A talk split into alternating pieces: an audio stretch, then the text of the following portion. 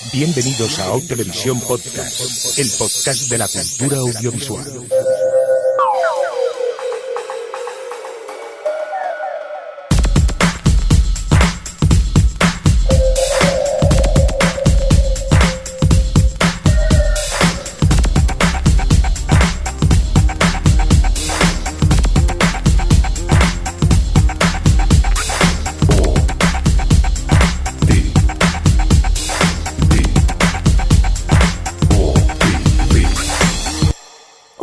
Televisión Podcast. O Televisión Podcast.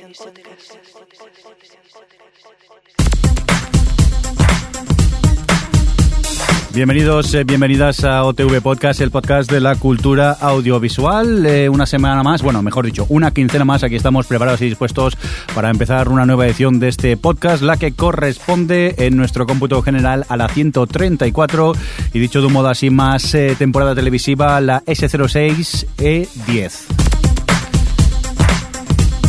Y dicho esto, vamos a presentar rápidamente a los miembros eh, del equipo. Tenemos por aquí a Javi el Fresco. ¿Qué pasa? Hola, ¿qué tal? Aquí, más fresco que nunca. Sí, nunca mejor dicho, vaya, vaya frío hace. ¿eh? Imagínate si nosotros tenemos frío, los de Madrid como deben estar. Uy. Vamos a preguntárselo. Adri, ¿qué tal? ¿Cómo estás? Pues soy cubito de Adri para ti hoy. Ha- Hace un poquito de frío, ¿no? En la capital.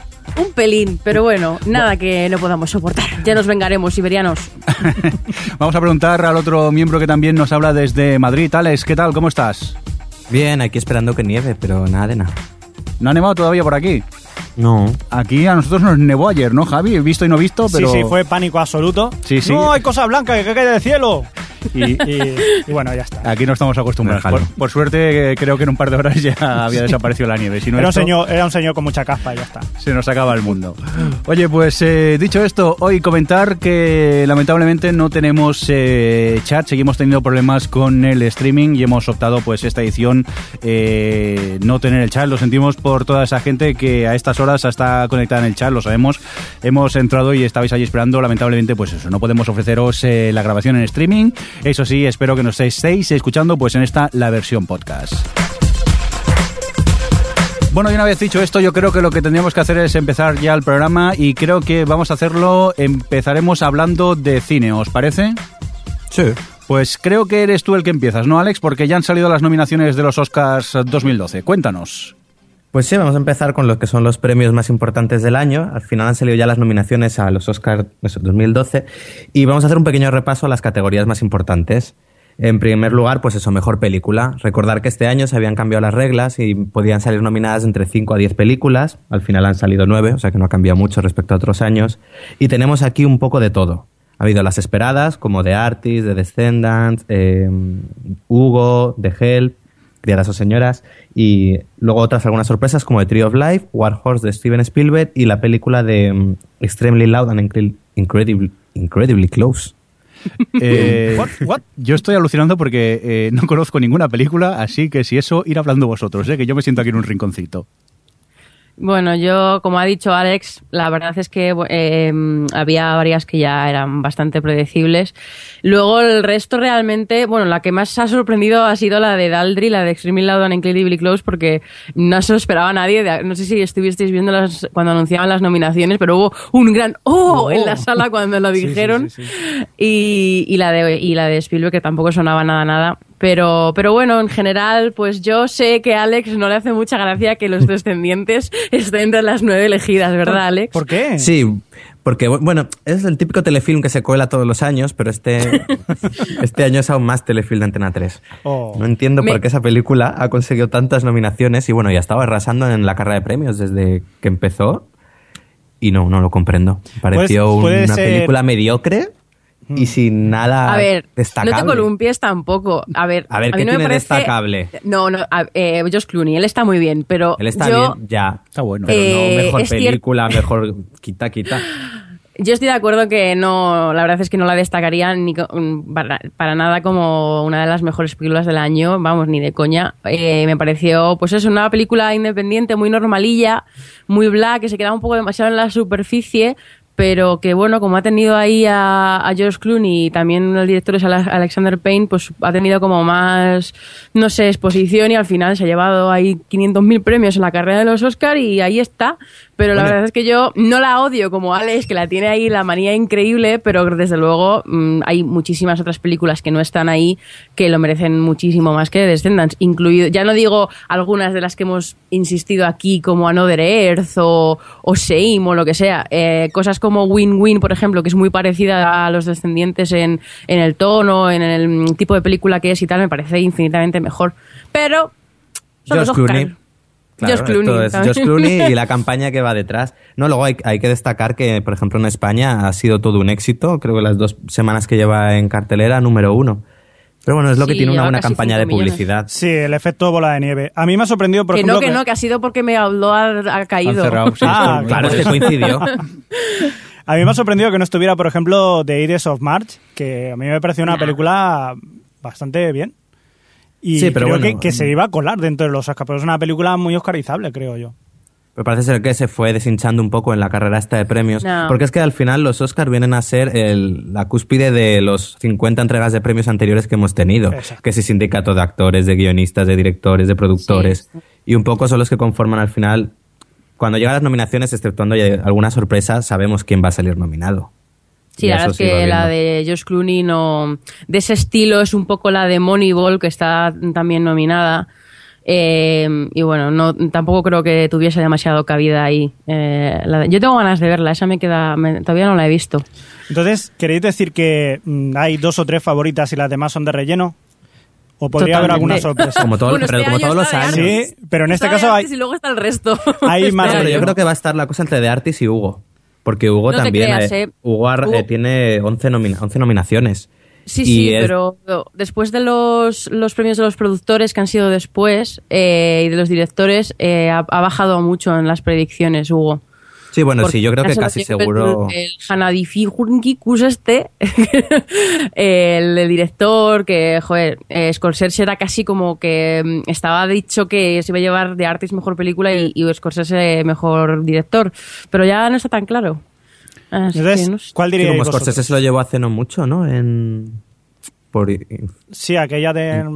Infiltrados. Infiltrados. se lo llevó, o sea que a lo mejor aquí se lo acaba llevando todo de Artis. Oye, y una cosa, ¿os atrevéis a aventuraros a hacer un poco de, de porra de los premios? De futurólogos aquí, ¿quién creéis que va a ganar? Pues cre- creer, yo creo que de Artis en mejor película. Sí, yo también.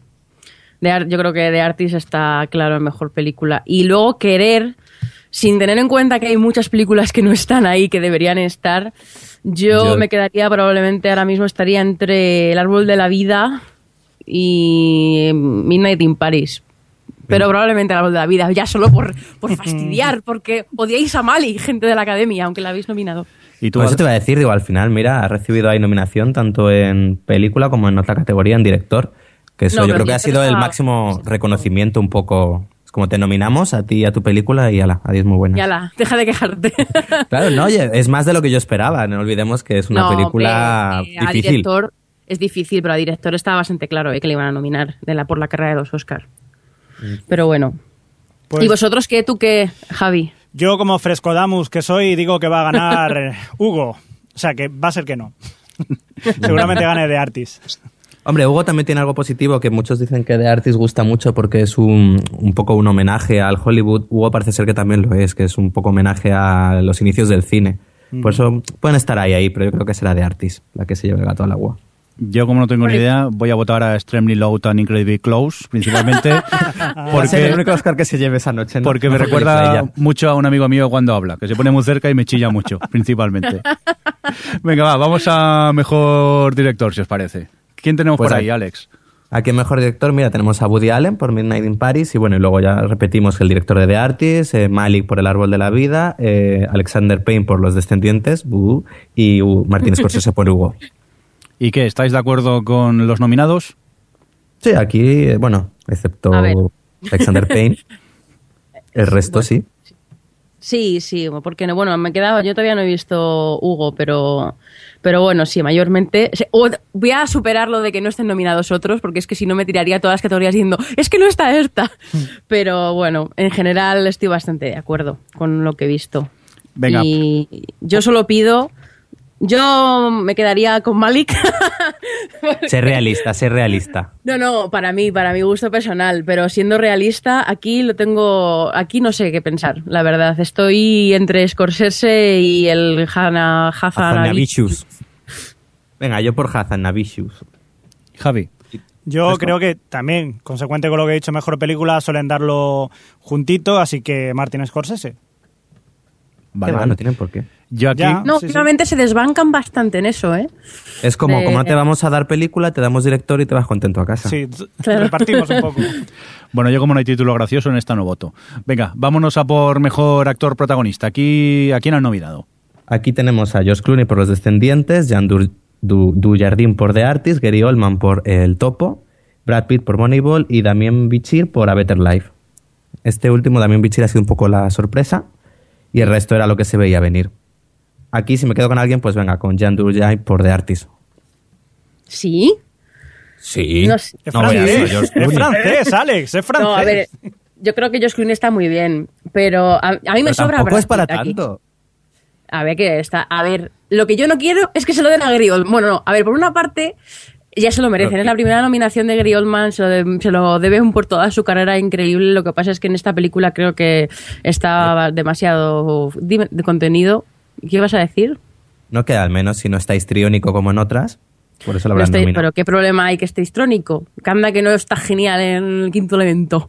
Pero, Ya, pero- no, a mí no me importaría que se lo diesen por su carrera, pero desde luego no me parece la mejor interpretación que ha tenido en toda su historia, como dicen algunos. Pero sobre todo a mí me sorprende que no hayan metido a DiCaprio porque sonaba bastante por la de por la de mm, Clint Eastwood, que por cierto ha sido el gran fracasazo increíble este año, no lo han nominado a nada a J. Edgar.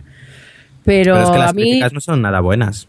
O sea, que era normal que se no, ya, ya, dice, bueno, no dicen, yo lo que leo más bien que es de las de las normalitas, o sea, en plan, cuando mm, este Clint Eastwood hace una película normalita es superior a la mayoría de las películas, pero es de las de sus normalitas, parece ser. Pero a mí yo se lo daba a Fassbender, aunque no estuviese nominado, y se acabó. Claro, es que aquí hay que hablar de ausencias. Aquí hay dos grandes ausencias. Una Fassbender por Shame y otra eh, Ryan Gosling por Drive, yo diría. Ay, que no. A ver, lo de Drive sois unos exagerados. A mí me gustó Drive y el chico lo hace bien de esto de. de Ahora cara no me de que es no. No es un Cara de papelón. pobre- No, no, no, pero es cara de póker de sufrir. Y que Ah. sí que lo hace bien, que no, pero, tampoco me es parece. Carismático. No, tiene la misma cara de Eso The es- joven Hércules, así os lo digo. No. a ver, no. Mira su pasado. eh, es carismático, pero por el personaje y por, lo- por un poco Claro, el tono de la película y lo que está pasando. bien. Pero no es la, no es, ya no, no digo que lo haga mal, es que no es el papel, lo- el personaje no es el papel para hacer la interpretación de la vida. No Pero sé, a mí no me parece para tanto. Bueno, bueno. Y te lo parece la de George Clooney. A ver, Adri, yo te pediría un poco de respeto por tus compañeros, que es que saltas a la mínima cada vez que no estás de acuerdo con una candidatura o Yo, nominación. claro, pero porque así se hace más entretenido. Yo con Alex me peleo mucho.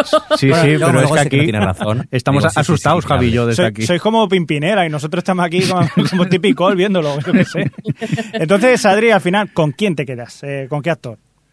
De los nominados, Sí, pues con Gary Oldman me voy a quedar. vale, muy bien. ¿Pero es quien Pero- tú crees o quien tú quieres? No, que yo quiero. A quien yo creo, pues se lo llevará George Clooney, ¿por qué no? Bueno, o el Dujardin. Ju- ¿En qué quedamos? este. A ver, dile uno que el Javi está apuntando. Estoy su apuntando a Adri en todas partes.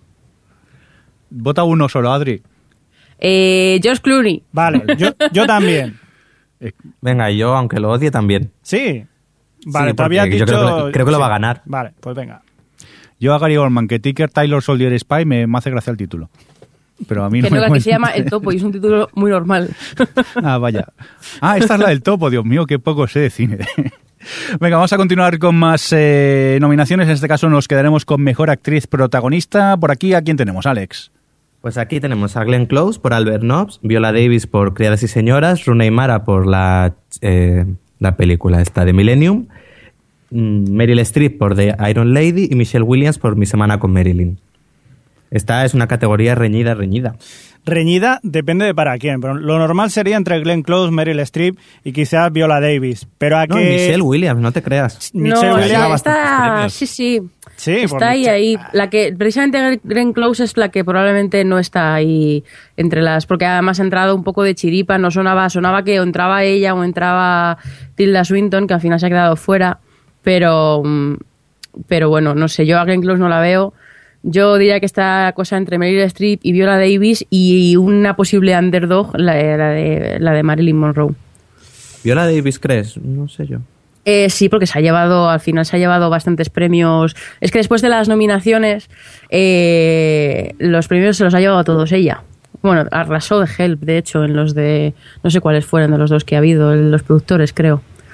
Pero vamos. No, el que- de los actores me parece que ha sido que se el de los actores, sí, el de los actores, cierto, es verdad. El de los, SAG Ah. Awards, que ha arrasado a la gente de The Help.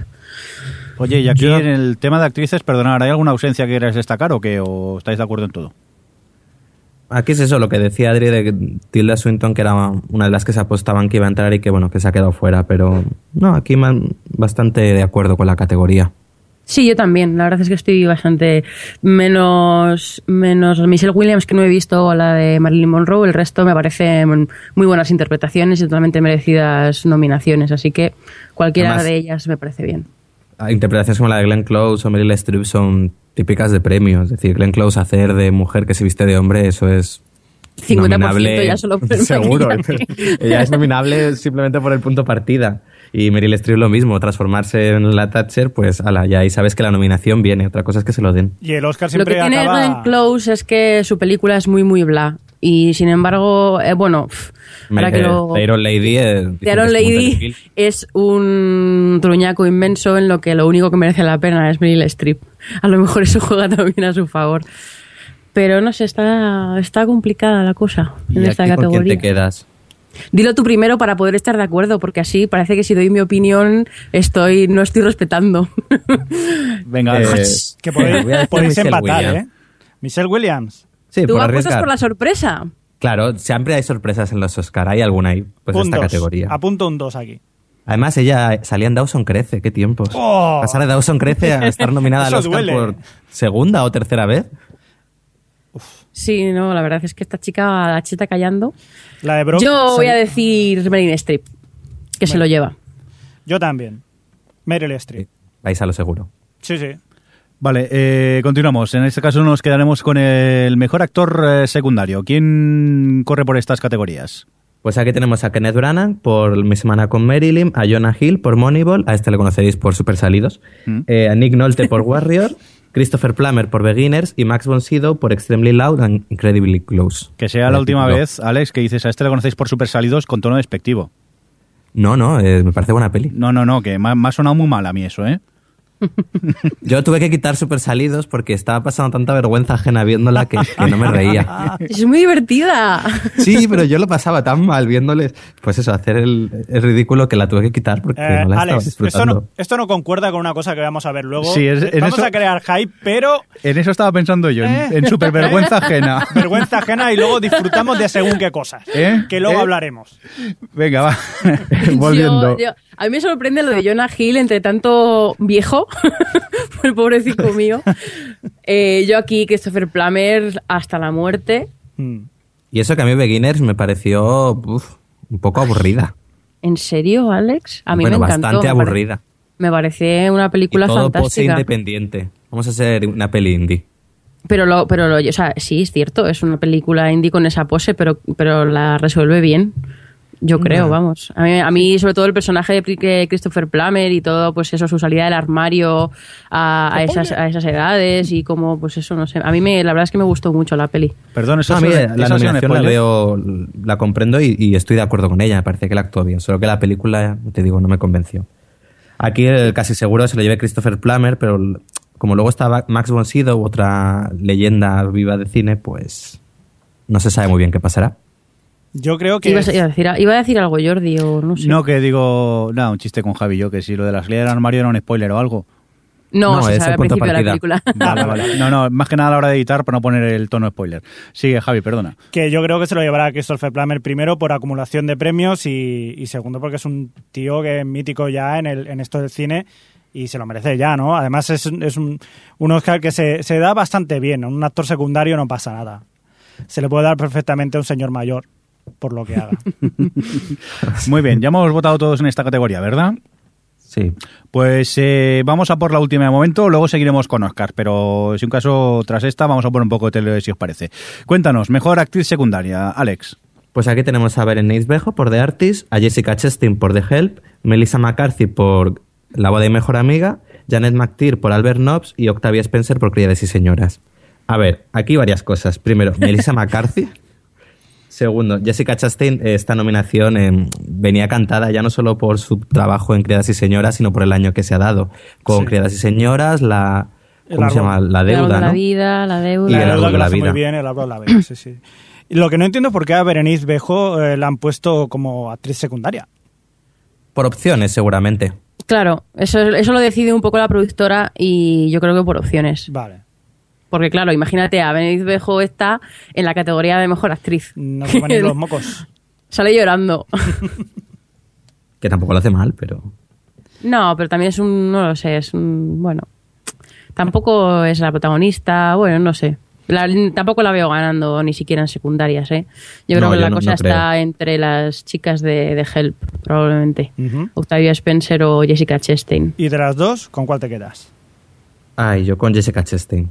Yo me quedaría con Jessica Chastain, pero yo creo que va a ganar Oc- Octavia Spencer. Spencer. Hombre, su personaje es más agradecido, el de Octavia Spencer. Sí. De Yo- cara a los premios y... Yo creo que la verdad que los dos son bastante histriónicos, bastante mm, adorables en cierto punto. Son personajes parecidos, entre comillas.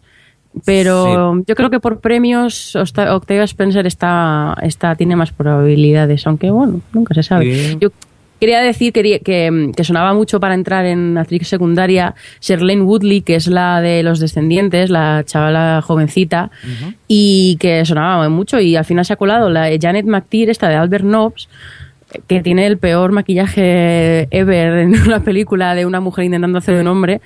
Pero, pero no sé, mira, la verdad es que la chica de los descendi- de los descendientes me parece que lo hacía muy bien. Es lo, casi Y- lo mejor de la película. Sí, así que y me para da algo pena bueno y que- lo dejan fuera de los premios. Anda, que... Añadir que esta es la protagonista de, de la serie esta de la ABC Family. eh, Sí, la de la, la vida secreta de un adolescente americana. pero, oye, pasar de una de esa serie a aquí a la peli nominada en los Oscars, oye, no es, no es mala trayectoria. No, desde luego. Muy bien, ¿habéis Bueno. votado todos ya aquí o qué? ¿Eh, Javi? ¿Tú has votado? ¿Sí? Sí. Vale, pues ahora vamos a continuar, vamos a dejar un poco los Oscars, luego seguimos. Y vamos antes de entrar 100% con televisión, vamos a por noticia mixta y es que ayer mismo vía Twitter un, un oyente, para ser exactos lo tengo por aquí, Befe Goodrich eh, nos mandaba esta noticia y es que parece ser que Netflix eh, no va a desembarcar en España, aunque ya hace un tiempo salió publicado en el diario francés Le Figaro que iba a ser España uno de los primeros países de Europa donde iba a arrancar el, el sistema Netflix. Eh, parece ser que, que no. Eh, Netflix se atribuye la decisión puramente a motivos eh, empresariales y que de momento no habrá mercados eh, adicionales hasta que no alcancen una rentabilidad global. Parece ser que por ahora aquí en Europa empezó, si mal no recuerdo, en Irlanda y el Reino Unido y de momento así aquí se ha quedado. Malas noticias para pues el mercado audiovisual, ya que yo creo que todos estábamos ilusionados con la llegada de Netflix. Eh, ahora creo que es el momento de centrarnos mucho en, En el torrent. Eh, no, bueno, en torrent. de momento sí, porque no hay mucha más alternativa, y si no en, en UC, que también otra noticia que nos mandaron por eh, Twitter, ahora no me acordaré del el oyente que fue, pero que nos comentaba que UC había cerrado una inversión de capital. O sea que el tema parece que eh, están invirtiendo pasta para ver si funciona. Pero no sé, ¿qué os parece? Una, una marranada, hablando mal y claro.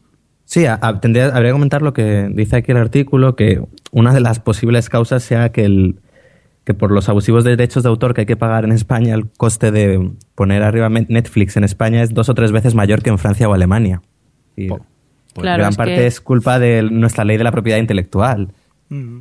Es lo que no iba es simplemente que... que no quieran entrar, sino que es que ya de por sí les va a salir mucho más caro por los derechos de autor y por como lo tenemos legislado aquí. Es normal. Yo es que ya la primera vez que dijeron que iban a venir hace un par de años o así, que al final se, se retractaron, precisamente dijeron eso. Y, y mm, en Irlanda y en Reino Unido la cuota es de 7 euros. Y probablemente Netflix no quiere venir a España si para venir no puede hacer una cuota similar a toda Europa o al menos más o menos dentro de unos límites. A lo mejor venir Netflix a España y que cueste 20 pavos al mes y que luego si te vas a Francia te cueste 7 pues no creo que les apetezca mucho tener esa, esas diferencias entre para vamos de precio en sus servicios.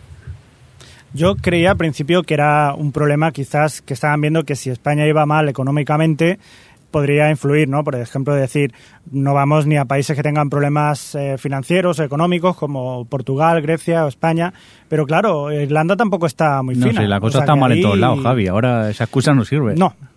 Pero bueno, tampoco de- descartaría que más adelante sí que vinieran, si se arregla todo un poco. Por cierto, que ya he encontrado el oyente que nos daba la noticia de que UC eh, cerraba una nueva ampliación de capital era Oliva Baul. A él muchas gracias también por pasarnos la noticia eh, vía Twitter. Vamos a continuar, ahora sí que nos centramos en televisión y es que parece ser que todo y que solo se ha emitido un capítulo por el momento, la HBO ha renovado a LAC para una segunda temporada. No sé si alguno de vosotros ha tenido la oportunidad de ver el piloto de LAC. Yo sí. ¿Y qué te pareció, Javi? Pues bastante bien. Sí, sí, sí. Es como todos los pilotos estos que vienen un montón de gente que al principio no saben ni por dónde te vienen ni quiénes son, pero la verdad que es muy atractiva visualmente y, y tiene unos personajes que pueden dar bastante juego. O sea, el el primer episodio vas a ver, pues eso, muchos personajes que, que, bueno, son unos, eh, como va todo alrededor de las carreras de caballo, pues son propietarios de caballo, los domadores, los jinetes. Oye, ¿y eso de que vaya de carreras de caballos, se entiende algo? o- eh, yo no entiendo ni la mitad, pero también eh, pasaba como en Friday Night Lights, ¿no? Que tampoco entienden mucho el, el de qué va todo el, el fútbol americano, pero te acaba enganchando. Y en esto, la verdad es que te engancha mucho. Y Dustin Hoffman, solo el piloto, solo por Dustin Hoffman ya quizás merece la pena. Lo hacen muy bien. Pero hay otros secundarios muy buenos. Por ejemplo, también está Nick Nolte, que me sorprendió, que tampoco lo esperaba, y muy bien. Ya veremos a ver cómo evoluciona, pero la verdad es que solamente por los actores que tiene y por cómo se ve, pff, O sea, tras ver el piloto, ganas de seguir viendo la serie. sí. Vale, no me vale. voy a enterar ni de la mitad, pero me va a gustar. Vale, vale, no. Yo, yo es que todavía no he tenido la oportunidad de verlo, entonces no, he- no sé. Ya con lo que me cuentas habrá que sacar tiempo y darle un vistazo y más teniendo en cuenta que de momento HBO ya lo ha renovado por una segunda temporada. Seguimos con más eh, noticias eh, del mundo de la televisión y creo que Adri tiene aquí un 50.000 noticias juntas casi. Cuéntanos, ¿qué tienes por aquí? Sí, pues sea, en plan hacer una especie de mm, batiburrillo de Sí. renovaciones, cancelaciones y cosas así. Eh, decir que han, han dicho que Sherlock va a tener tercera temporada. No sé si habéis visto Eh. la segunda. No. Todavía no. He visto el primero de la segunda solo, que me gustó mucho. Luego he oído comentarios de que el segundo como que decae un poco y que el tercero es maravilloso. No Pues sé como si- en la primera temporada. Sí, ¿no? más o menos, ¿no? Es lo que estaba pensando ahora. Pero no lo he visto entera. No sé si alguno de vosotros más, ¿no? No. No, no, aún Yo todavía da me tengo que poner con la segunda temporada, sí. ¿Qué más? Y bueno, luego tenemos que Juego de Tronos regresa el 1 de abril, ¡Ué! Oye, que, que ya por cierto hay por ahí un tráiler nuevo y no sé qué, bueno, Uh, hay uh, ganas, uh, ¿no? uh, Qué ganas, muchas, qué muchas. ganas. Aunque no- y no luego hayan- tenemos a Psych, que sigue siendo la joya de la corona de USA Network, que va a renovar por una séptima temporada, que parece mentira que haya pasado tanto tiempo. Me quedé en la tercera, madre mía. Eh, luego tenemos que la tercera temporada de The Walking Dead va a tener 16 episodios. No. ¿Qué os parece ya. esto? vosotros? No, pero esto que ya... 12 no pasa nada. ¿Qué va, ¿En 16? qué va a ser? ¿Ya van a empezar a ver cómo se dan besitos los zombies entre ellos o algo o qué? Porque ya es lo único que queda. No, bueno, hay que ser optimistas y pensar que la tercera temporada ya entrará en la parte que mola. Si no, Yo creo que no. Va si va han a- retrasado 13 capítulos así a base de no hacer nada, yo creo que ya finalmente en la tercera temporada llegarán a donde tienen que llegar. O quizás, si la cosa le funciona sin hacer nada, van a seguir igual. Pues Yo- pero sí, como ya, pues que ya no- Yo solo digo que aquí nos quejamos lo que, los que hemos leído el cómic, me parece a mí, porque la gente que no ha leído el cómic está encantada con, con Sí, yo he leído que la gente se aburre mucho. Mm, vale. Yo al menos lo que he oído no, es justo al contrario, que toda la gente que no conoce el cómic le está encantando Walking Dead. No sé, yo ya te digo, yo es que la sigo viendo, pero es lo que decís, no pasa nada. Argumentalmente no avanza nunca esa trama. Yo reconozco que la primera mitad de la segunda temporada eh, fue lenta, lenta, lenta, pero los últimos dos capítulos ahí volvieron a coger un poco de ritmo y un poco de sustancia y me gustó cómo acabó en Navidades. Ahora a ver qué tal retoman. A ver, yo, aunque me quejo, la seguiré viendo, o sea que ya cuando veamos más episodios seguiremos opinando. Adri, ¿qué más cositas tienes por aquí? Pues eh, AMC, que es la cadena de Walking Dead y también de, de, pues, de Breaking Bad y tal, eh, prepara una serie nueva que es una especie de adaptación o inspiración, o no sabría cómo decirlo, de uno de los nuestros. Bien, bien, la película esta de Scorsese con Robert De Niro y tal, que bueno, puede estar curioso. Y estaba también incluido por ahí Ray Liotta, ¿sabes? O yo es que había No escuchado algo. Que No se- tengo ni idea, pero yo de esos rumores no me Ya, fiaría ya, mucho. ¿eh? ¿Qué más tenemos? Ah, bueno, después de dos episodios emitidos, la ABC canceló Work It, No. aquella serie que hablamos aquí de los hombres que se disfrazan de mujeres para poder trabajar. Mm. Eh, bueno, predecible. Sí. no sé. No entiendo por qué si, la si ABC la, con esto. la idea era muy original. No por nada, pero yo creo que esta noticia ya la dimos en el podcast, ¿eh? Sí, me Yo suena. que- Sí, sí, yo ¿Sí? creo que sí, que ya nos Bueno, quejamos Sí, de, pero, pero de hay lo que mala que era la serie, Hay pero que repetirlo, hay que repetirlo. Yo Por creo si que yo no he puesto Sí. ahí toda la lista de las noticias y Para-. Planeta Tierra, para que estéis tranquilos, eh, Work It ha sido cancelada. Podemos vivir más, más felizmente. Venga, ¿qué más Bueno, tenemos? más cosas. Vueltas. Eh, Cougar Town, que creo que no lo veis ninguno de vosotros, pero tiene muchos fans. Yo sí. Eh, vuelve el Mirindo 14 la de ve, ¿no? febrero. Sí, yo he, he visto Ah. la. Vi la primera temporada porque todo el mundo hablaba también de la serie. Vi el piloto, dije, esto no hay quien se lo Pero luego oía y leía comentarios tan favorables por Twitter que me lancé a ver la primera temporada y me, me gustó mucho, ¿eh? Y ahora estoy en, a punto de empezar la segunda y, y- con ganas. Os, os la recomiendo, ¿eh? Si no la conocéis como comedia, eh, superar el piloto, que solo son 20 minutos, porque luego la serie eh, tiene poco de Cougar Town para entendernos. Yo creo que es que casi le, sería casi necesario cambiarle el nombre porque es que no tiene nada que ver con el piloto, esa mujer de 40 años que, que recién separada y que empieza a ligar con chicos más jóvenes, eso desaparece casi completamente de la trama y ahora son simplemente un grupo de amigos que se reúnen y, y pasan cosas, pero cosas divertidas. tipo Friends. Sí, pero con cuarentones, ¿te parece? No, no tiene nada que ver con, con Friends. Venga, ¿qué pasaba con Cuartán? ¿Que vuelve cuándo, Adri? ¿Has dicho? 14 de febrero. Muy bien. Ah, mira, qué bonito. El Día qué de los apropiado. Enamorados. Qué apropiado. Eh, luego esto que se Sí. dijo, pero parece ser que ha sido desmentido por, por el actor, Sí. eh, se habló que iban a hacer un spin-off de The Office con Dwight, Sí, pero el actor, que ahora no me acuerdo cómo se llama... Eh, Rainn Wilson. Rainn Wilson. Eso, Rainn Wilson, gracias. gracias. Ha dicho que, que lo ha desmentido, vaya. Bueno, Así que, bueno. eh, lo que ha dicho es que no os creáis todo lo que leéis. Tampoco ha dicho Sí, mucho bueno. más, pero bueno, pero se supone que, pero a ver. que es que el spin-off era un poco raro porque era eh, eh, seguir la vida de Dwayne, que dejaba la oficina y se volvía a la granja. Y era el, eso el día a día con la familia de, de Dwayne, parece ser. Pero la idea no estaba mal como spin-off, podía ser divertido. Lo que de momento el actor parece ser que lo ha desmentido y no tendremos ese spin-off. El problema es que eso o tiene que desaparecer la serie. Y claro, NBC es ahora mismo es la comedia que, más, que mejor le funciona. Y la van a seguir renovando hasta el final de los días. Entonces no sé yo qué cabida tenía. Bueno, Oye, a mí no me está disgustando esta última temporada, ¿eh? Sin no, a mí Scott. tampoco, ¿eh? Me está gustando. Por Yo eso, eh, yo, mejor. si quieren continuar con ella, yo encantado si siguen con este ritmo. A ver, el, ahora que los eh, secundarios han ido cobrando más pr- protagonismo, a mí me está gustando, me estoy riendo con. Sí, a mí es que el Robert California este me, me cansa un poco. Y Sí. en pequeñas dosis me parece bien. Sí, es que por Pero yo- suerte sale poco. Sí, sí, sí. Así que bueno, yo también estoy contenta con esta temporada. Más cosas. Venga. Eh, tenemos una nueva serie que supuestamente va a ser protagonizada por Goldie Hawn y dirigida por Paul Feig, que es el director de, de Bridesmaids y que ha estado en The Office y en Mm. Nusjaki, en Arrested Development y tal. eh, que va a ser eh, The Viagra Diaries, los diarios de la Viagra. y bueno.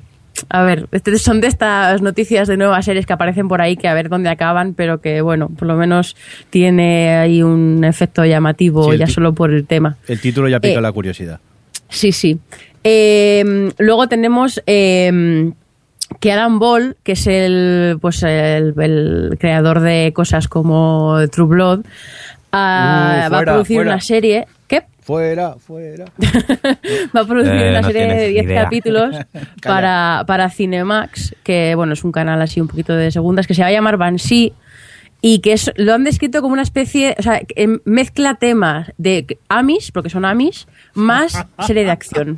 Bueno, como la película de Harrison Ford. Sí, bueno, pero me parece tan marciano, pero era un... Bueno, es que es, es Alan Ball, quiero Yo- decir. El tipo está un poco más para allá que para acá. Yo es que me, me- según cómo lo estabas diciendo, me, me- no sé, me parecía algo así tipo padre de familia, un Amis con una metralleta o... No, mejor me callo. Con un palo. Con un palo. que no pueden utilizar tecnología. Es que qué gran acción va a tener. O que te insulta. Pero bueno, al menos ya llama la atención eso de que sea esa mezcla de Amish y, y- y acción. Ganas de ver al menos el primero sí que, que entran. Venga, ¿alguna que otra renovación tienes por aquí, no, Adri? Sí, tengo renovación, se ha renovado Shameless por una tercera temporada, Californication, que no sé cuántas lleva ya, seis o por ahí. Y House of Lies, la- el nuevo estreno este de Showtime que hablamos en el podcast anterior, que no nos había gustado mucho, pues también ha renovado. Y bueno, ya que hablamos de Shameless, ¿habéis visto la nueva temporada, la segunda? Sí, estoy. Bueno, tres he visto ya. ¿Y qué tal esta nueva temporada? Bien, mantiene el tono de la primera temporada. Sí, Bueno, a ver. Te está gustando, vaya. Sí, eh, Frank sigue siendo un cabrón, un capullo. y por lo demás, mm, sigue manteniendo la misma dinámica. ¿Vosotros Contento. visto la inglesa o no? No. Eh, no. Vale, vale. Yo es que todavía voy por la quinta inglesa, quiero acabarme la, la inglesa, lo que pasa creo que, no sé, Pero si tienen, sigue, ¿eh? todavía la están dando por eso y yo Claro. aún voy por la quinta, o sea Van que por la octava o por ahí. La novena, Sí, sí. la novena. O la novena, pues eso. Lo que me sorprende mucho de la inglesa, no sé si pasará en la americana, pero la desaparición de muchos personajes eh, durante el transcurso de la serie.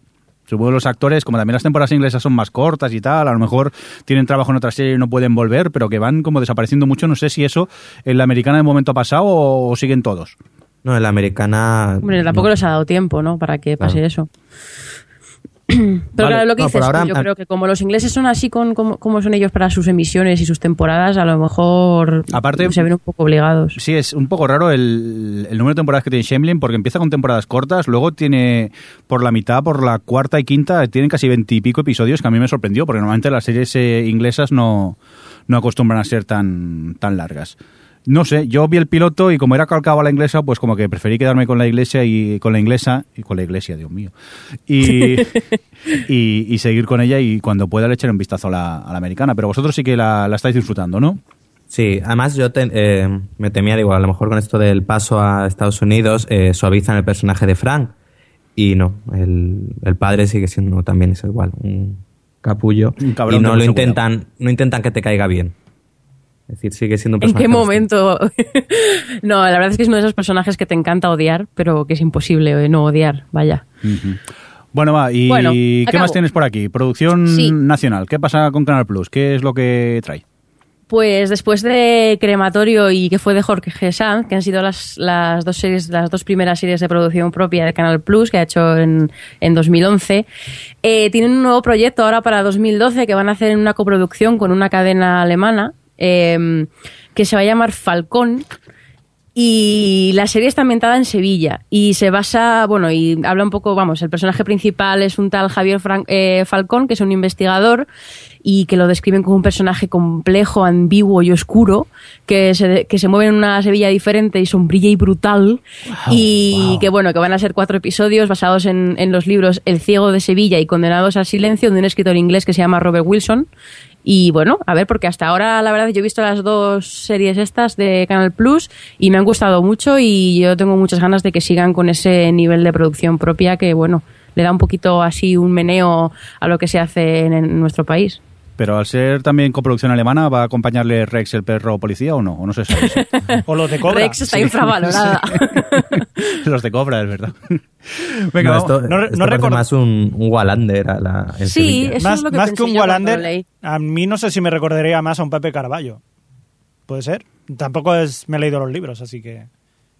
Ya está. Yo lo decía No, por lo del ambiguo oscuro, que es un poco Sí. el rollo ese.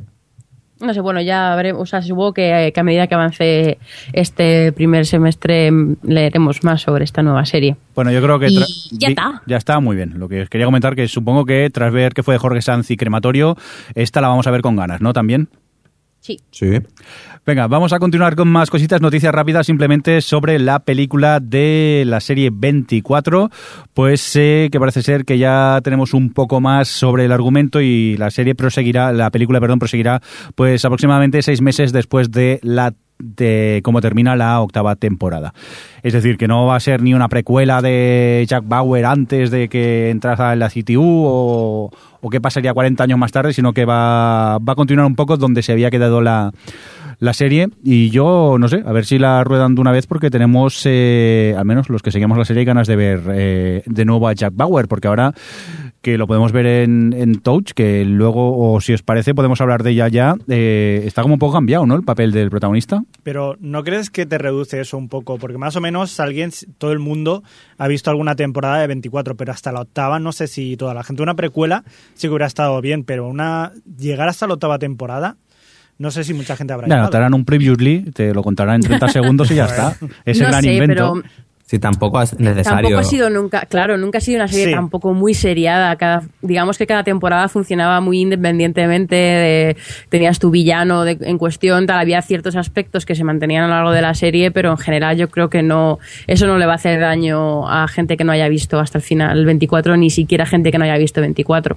No deja de ser una película de acción con Jack Power. Con Jack Power. aprovechando que lo de Jack Bauer, eh, del, gru- del grupo de nosotros, ¿quién ha podido ver Touch? Yo, Alex y Javi no. Cri, cri. No. Cri, cri. No. Vale, vale. Yo también la he Es visto. que como no hay Megaloa no puedo Yo es ver que estoy esperando que venga Netflix a ponerlo. Es verdad, es verdad. Ahora sin Megalón no se pueden ver series, claro, claro. Adri, ¿qué te ha parecido el, el piloto de Touch? La nueva serie de Kiefer Sutherland y de Tim Green. Ay, qué miedo. A mí, El de Tim. Green, Horror. sí. Tim Green, el A de mí Heroes. Tengo que decir No. que me... Dios mío, ¿por qué lo has dicho? la va a ver. ¿Por qué le has No, no, no, no. Es que ahí está la cosa. O sea, me ha echado por cara siempre lo de Heroes cuarta temporada y ahora lo ve el, el primero, lo de. ¿no? Perdona, Heroes, los primeros estaban bien. Ya. No Bueno, empecemos. Que, que te tengo al lado que te doy, ¿eh? que mm, a mí la verdad es que me ha gustado bastante el piloto, creo que es, es interesante. Eh, eh, me ha sorprendido Kiefer Sutherland que está en un papel bastante distinto a lo que, pues evidentemente estoy acostumbrada a ver, que es en 24 y ya. Eh, y no sé, me gusta, me gusta porque es, mm, es bastante, mm, eh, como lo digo, un poco manipuladora, ¿no? Pero lo hace bien, te manipula bien a todos, as- como eh, te va conectando un poco con todas las historias que hay, cómo ellas se van entrelazando. Creo que está muy bien llevado. Pero tengo un problema con esta serie y es que la veo más como un argumento de película. Porque, bueno, aparte de que el piloto me recuerda mucho a cosas como Babel, pero mm, no sé hasta qué punto va a funcionar este, porque por lo que dejan entrever al final va a ser como una especie de, entre comillas, serie autoconclusiva en la que cada capítulo parece que Kiefer Sutherland, con la ayuda del niño este autista, va a intentar, pues eso, eh, meter mano en todo el tema este del destino y cómo estamos entrelazados unos con los otros y demás. Y no sé yo hasta qué punto ese, ese esquema no me va a aburrir hasta llegado a un punto, porque además eso, las historias tienen que, que llegar mucho. Y por ejemplo, no sé si te pasó a ti lo mismo, Jordi, Sí. pero en, en el primer capítulo, en general, todas me llamaban bastante la atención, pero por ejemplo, la de la del niño que está en, en pues no sé dónde es, en Irak, o creo que es en Irak. Sí. Eh, al principio, o sea, la historia no estaba mal, pero mola más cuando, cuando ves el- con la conexión con el resto. Ahí ya dices, joder, ahí, ahí es en ese momento mola. Pero hasta entonces la veía un- tan desconectada del resto, o a lo mejor me parecía menos interesante, y creo que eso le puede pasar a lo largo de todos los capítulos. Que tengas una trama o dos que te bajen un poquito el nivel o, que, o el interés, le puede hacer mucho daño a la serie. No sé qué piensas tú. Yo, a ver, eh, a mí la- el piloto me gustó. Lo que pasa que creo que quizá es un poco tramposo a la hora de ligar las, las Sí. no sé, las, las historias que se van entrelazando. Pero bueno, no, no me disgustó, lo que vi me, me atrapó y aquello que te pica la curiosidad ya desde el principio y, y lo ves con ganas. Lo que pasa que es lo que comentas tú, que también al- alguno de nuestros oyentes en Facebook nos, lo, no- nos dejó el comentario, que... eh, que para una serie mm, se me hace un poco extraño ese argumentalmente cómo puede evolucionar. Yo lo veo más, quizá no para una película, pero quizá para una pequeña miniserie o algo así. Pero Hmm. si esto funciona, no veo ocho temporadas de, de, de Touch. También es verdad que como está Tim Green por en medio, pues ya es que me da bastante miedo todo. No os voy a engañar. A la tercera la caga. Sí, sí. Sí, no, hacia el final la cagará y hará un anticlimax, eso es terrible, como hizo en Héroes. Sí, sí, No, no sé. pero eh, lo que has dicho de que, mm, de que está todo muy cogido, o sea, eh, por los pelos es cierto, Sí. pero claro, es a lo que juega la Pero serie. por si, otro si lado- no entras en el concepto sí, este de no. que todos estamos unidos por unos hilos que se pueden, que la gente, chicos como el niño este autista puede ver esos hilos que nos interconectan y tal, ese factor fantástico, si no entras en él, evidentemente Pero no, no, no. puedes A ver, disfrutar Adri, de la que, serie. que me gustó. Lo que pasa que es eso, me pareció un poco por la patilla la manera de atar las cosas y ir un poco demasiado al grano. También es verdad que son 42 minutos y es una manera fácil de, de resolverlo. Que no me disgustó, pero me pareció un poco simple. Y yo lo digo, eh, me gustó y lo recomiendo el, el piloto. No sé, tú, Javi, no lo has visto y no sabes si vas a verlo después de lo que hemos contado. No, No, hemos no, contado ningún spoiler, no hemos dicho nada. no, no, tranquilo. no, pero estabas ahí, estaba yo, no, que no, no quiero Se ha quitado hasta pero- los Bueno, si cascos quieres, Jordi, para el que no lo sepa, podemos contar de que vaya, que hemos dicho un poco así por encima. Sí, mínimamente y Basic- sin mucho spoiler. O que Sin mejor que lo vea. O mejor que lo vean, Adri. Que se dejen Bueno, no sorprender. será si es que si, te lo... para- por si le, de si le llamaba la atención. No, para si, si es que ya... A mí, en- a mí ya me habéis hecho llamar la atención, así que ah, lo voy a ver. esta En el primer mi- minuto ya te cuentan más o menos de, de que vaya aparte lo que no te contemos mejor que así te sorprendes. Yo, si no os importa, voy a leer un par de, de mensajes que nos dejaron en Facebook. En primer lugar, Francisco José Navasainz sobre el piloto de Touch. eh, nos decía, la primera parte del piloto me dejó frío, pero la segunda me encantó. Si no fuera de Tinkling, mira, este es de los míos, estaría emocionado, pero no confío mucho en sus tramas a largo plazo. ¿Por qué será? y sonríe. Yo me, me niego a ver el piloto por esa razón. ¿Para qué? Digo, ¿para qué voy a ilusionarme con una serie y luego se la va a cargar? Pero por Además, paso, el- ya me lo contáis el- vosotros. Además, la cabecera, que a mí me gusta mucho, luego justo acaba con el tinkering y con la gota esta que se hace grande como en Héroes, que no puedes evitar que se le quite de la cabeza a Héroes, como, a ver, no lo hagas. no quieres de que nos acordamos de Héroes.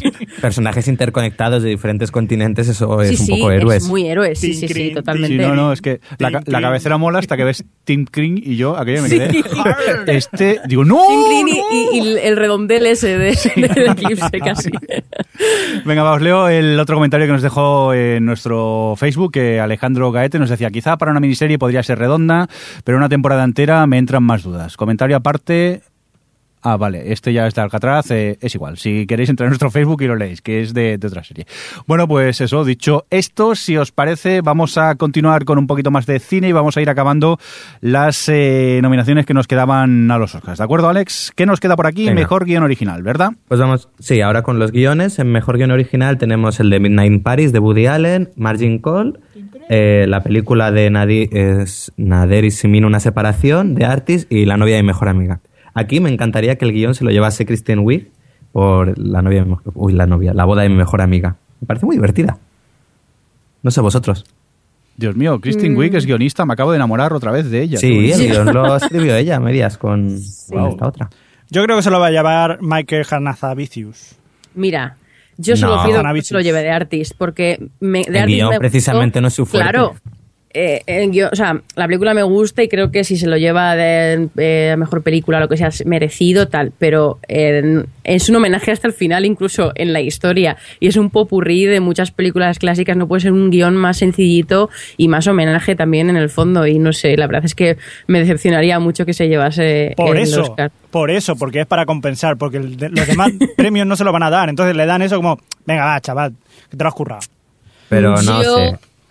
Mm, me gustaría que se lo llevase y creo que se lo llevara Woody Allen por Midnight in Paris. Creo que es el que más se lo merece y, y creo que es el al que se lo van a dar. Así os lo digo. Que no, que no. sí, se- yo creo que se lo van a dar a Woody Allen. Pero ya digo, yo a Bridesmaid. Me gustó tanto esa peli. Se lo van a dar a mi futura esposa Kristen Wiig, que lo sepáis, ya está. Bueno, Venga. aquí también se moja Mirindo y también dice... Christine. Lo primero que me pasa por la cabeza. Venga, Pero, mejor... ¿la, la- la has visto? Eh, sí, y por cierto, no me gustó. A, lo- a la media hora la dejé. Pero es que Kristen Wiig en Saturday Night Live es lo mejor que hay eh, en el programa. Los hartones de reír que, que me pego viendo Saturday Night Live y la participación de Kristen Wiig. Pero no, no es eso, Ya. hombre. no- pero tienes que votar la película, no porque salga tal o, o cual persona. Pero ¿Des- ella ¿Desde cuándo? ¿Desde cuándo? Venga, va, vamos a poner mejor guion adaptado. Vale, mejor guion adaptado tenemos eh, Los idos de marzo, de, escrita por George Clooney, eh, Los descendientes, uh, Hugo, El topo y Moneyball. Es así un poco manipulador, ¿eh? Se ha oído, ¿no? Sí, un poco. Sí. ¿Qué pasa con, con esto? ¿Qué, ¿Qué os parece? ¿Con qué nos quedaríais aquí? Pues aquí no puedo decir nada, pero no he visto ninguna de las cinco. Ah, vale. Yo he visto tres. Sí, has visto de los, de los descendientes, Alejandro. Parece. Ah, es Pero eso no, no la considera película, no cuenta, entonces... no cuenta, no Te vale. la das a esa, ¿no? A los descendientes. No, no es película. Ah, guion. Encima guion, si es que no tiene nada. Hola. Diálogos ver, decentes. Yo la verdad es que me parece un este año esta categoría un poco flojita, a falta de ver la de Clooney y Hugo. Pero, por ejemplo, yo espero que no se lo den a- al topo, porque me parece que precisamente la adaptación, el guion, está fatal, es muy confuso, está muy metido, muy mal metido los flashbacks y cómo van contando toda la historia. Eh, me decepcionó un montón. Quizá me quedaría con Moneyball, que a pesar de que la película es un poco... mm, a ver, está bien, lo que pasa es que em, el béisbol es un, fu- es un deporte que pues me da bastante igual.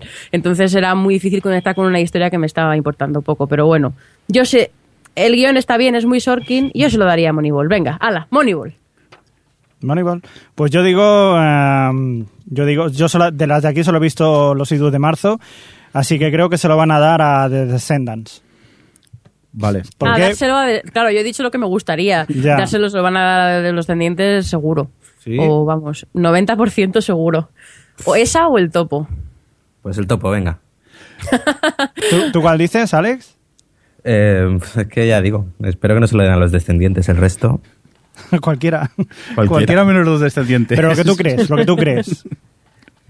Venga, vamos a por Moneyball, Muy bien. por decir algo. Venga, vamos a por la categoría de mejor película animada, que aquí creo que hay un poco de polémica y todo. A ver, cuéntanos, Alex.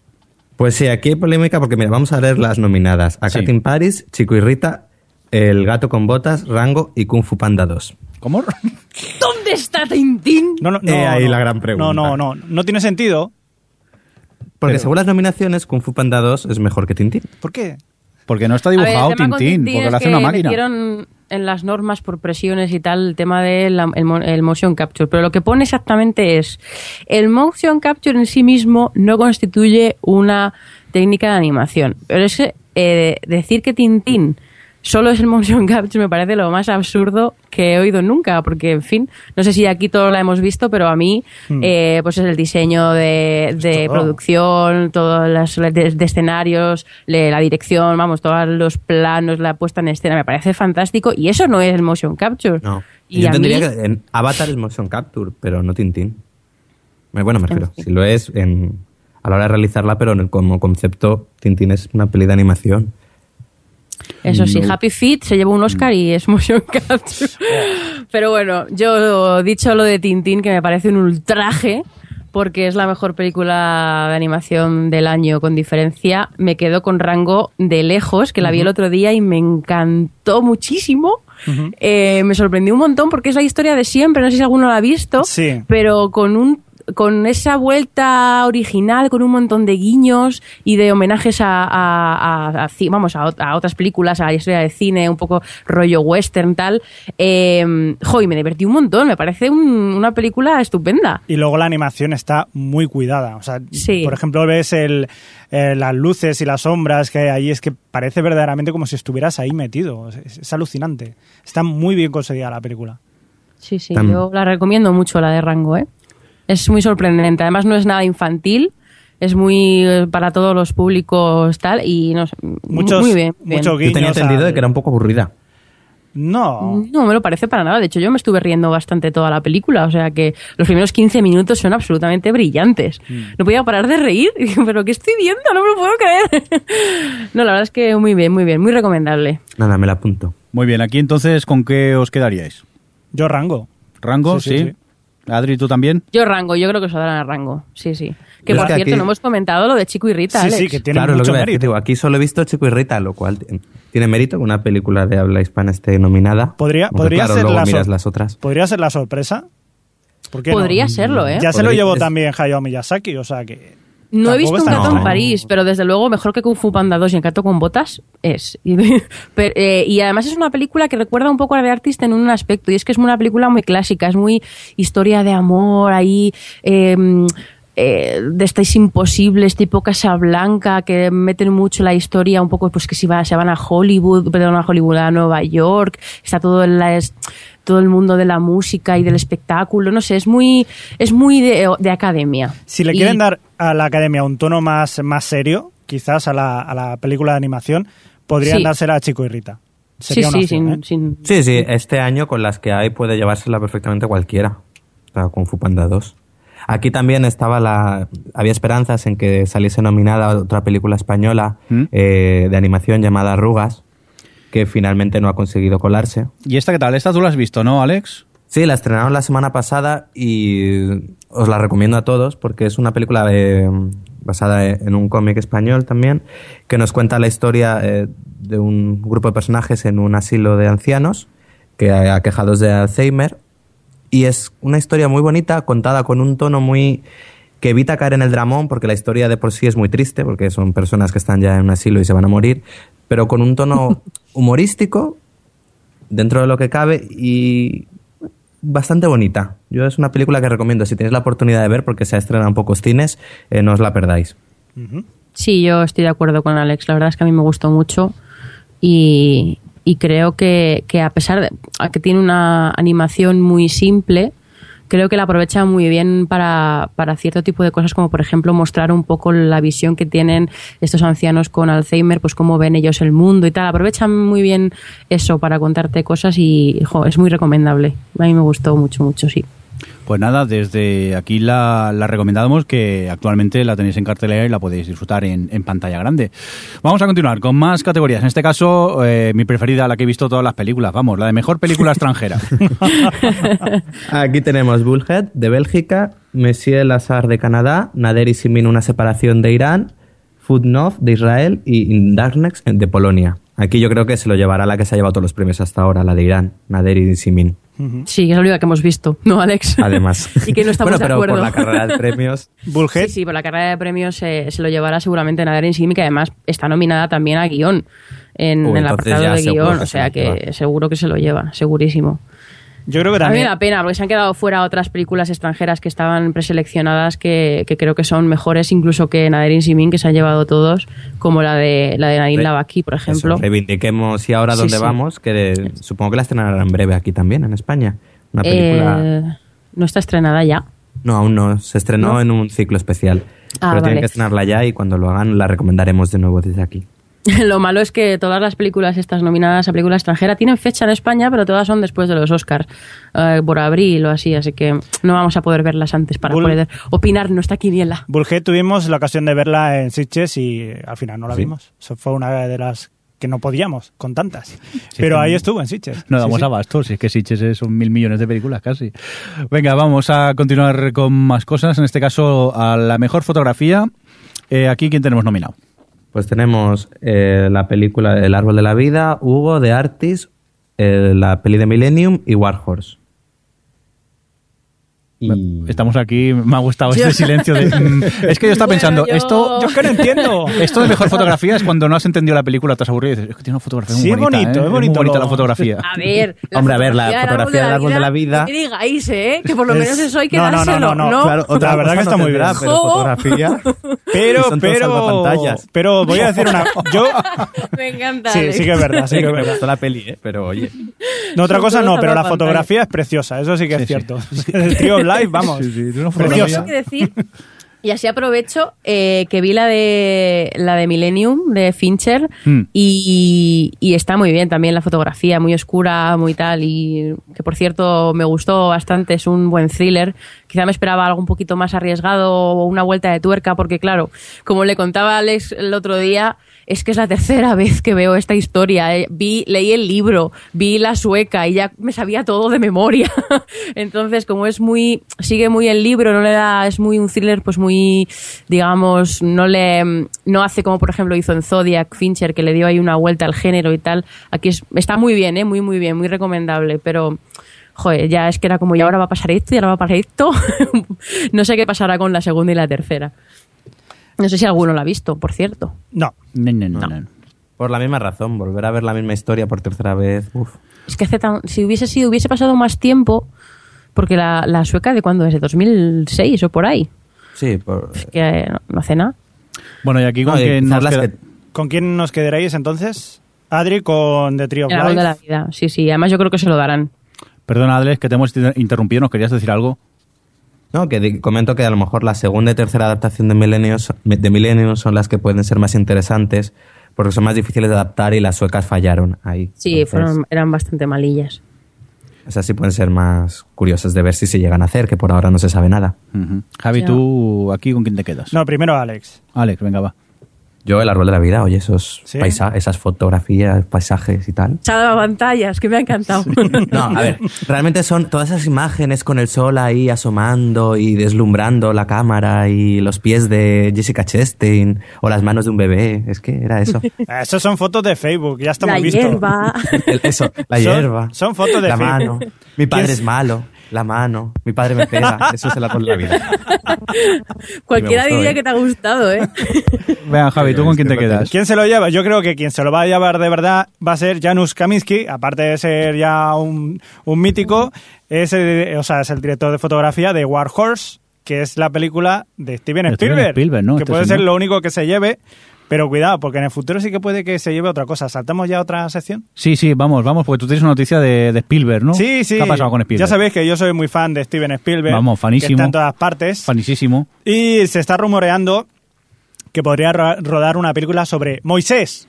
¿Cómo? Moisés. Así como lo digo. Moisés. Moisés. ¿Os acordáis de aquella que hizo Charlton Heston? Los diez mandamientos Los diez de toda la vida. mandamientos y todas Sí. estas cosas. Pues quieren hacer, la Warner Bros. ha hecho, estuve leyendo en Cineol y estuve leyendo que se, se ve que quieren hacer una, una versión un poco más movida. ¿Sabes? Movida. Sí. Movida, en plan aquello que haya un poco de acción, o sea, que no sea una persona tan, tan sumisa el, este. Moisés dando hostias, como sí, panes. Sí, como con, rayos. Con, la, Sí. eh, ¡paz! con los diez mandamientos, toma, Picador. cinco para ti, cinco para ti. Y vendrá una, un Amish con un palo. Sí, una cosa así. Entonces sería pues una cosa parecida. De, de hecho, le- ahora está rodando Lincoln, está a punto de acabar, eh, Steven Spielberg, y están en contactos para ver si pueden, ah, pues eso, ponerse con él.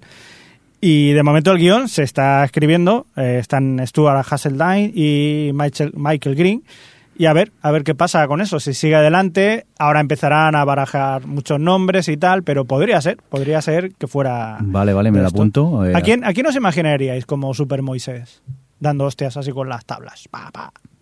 A Jeremy Renner, cualquier cosa. Hay pocos papeles. No, y a Adam Sandler. Adam ¿Eh? Sandler. Adam Sandler, así, uf, me ha venido a la cabeza. Adam Sandler dando hostias como panes. Pues no. Dirigido por Moisés y su Spielberg. gemelo. Moisés y su gemelo. Mm, gran secuela. Ahí está guardada para la secuela. Sí, porque Tom Hanks no lo descartamos, ¿no?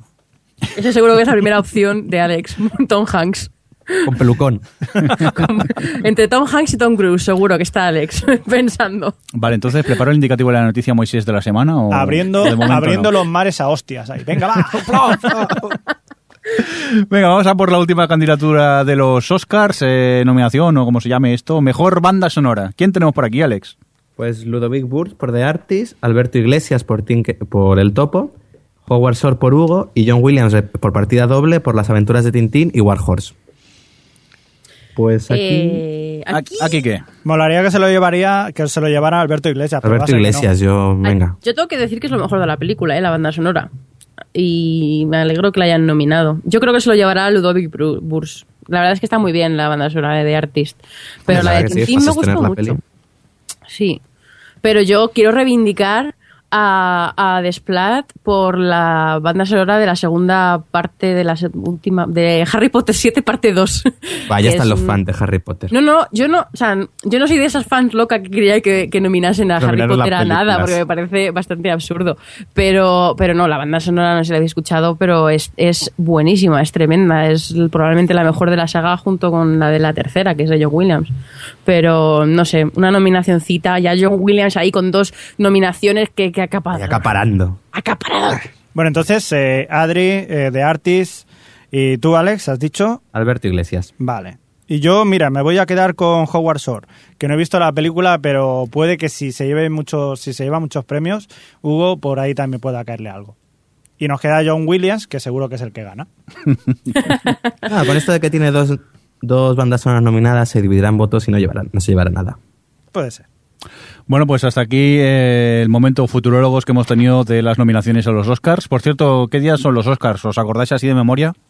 ¿O ahora os he pillado a todos? El directamente? 26, yo creo, de febrero. ¿Cuándo es domingo?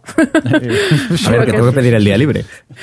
Sí, también me pide el día libre. Sí, Espérate, ve- no se ve- me carga el, el con- ahora ya. Sí, el 26 26 de febrero, sí, febrero. sí, que no se cargaba el calendario. Venga, pues eh, vamos a continuar y vamos a destacar un poquito lo que hemos visto. En especial, creo que Adri y Alex quieren hablar de algo, ¿no?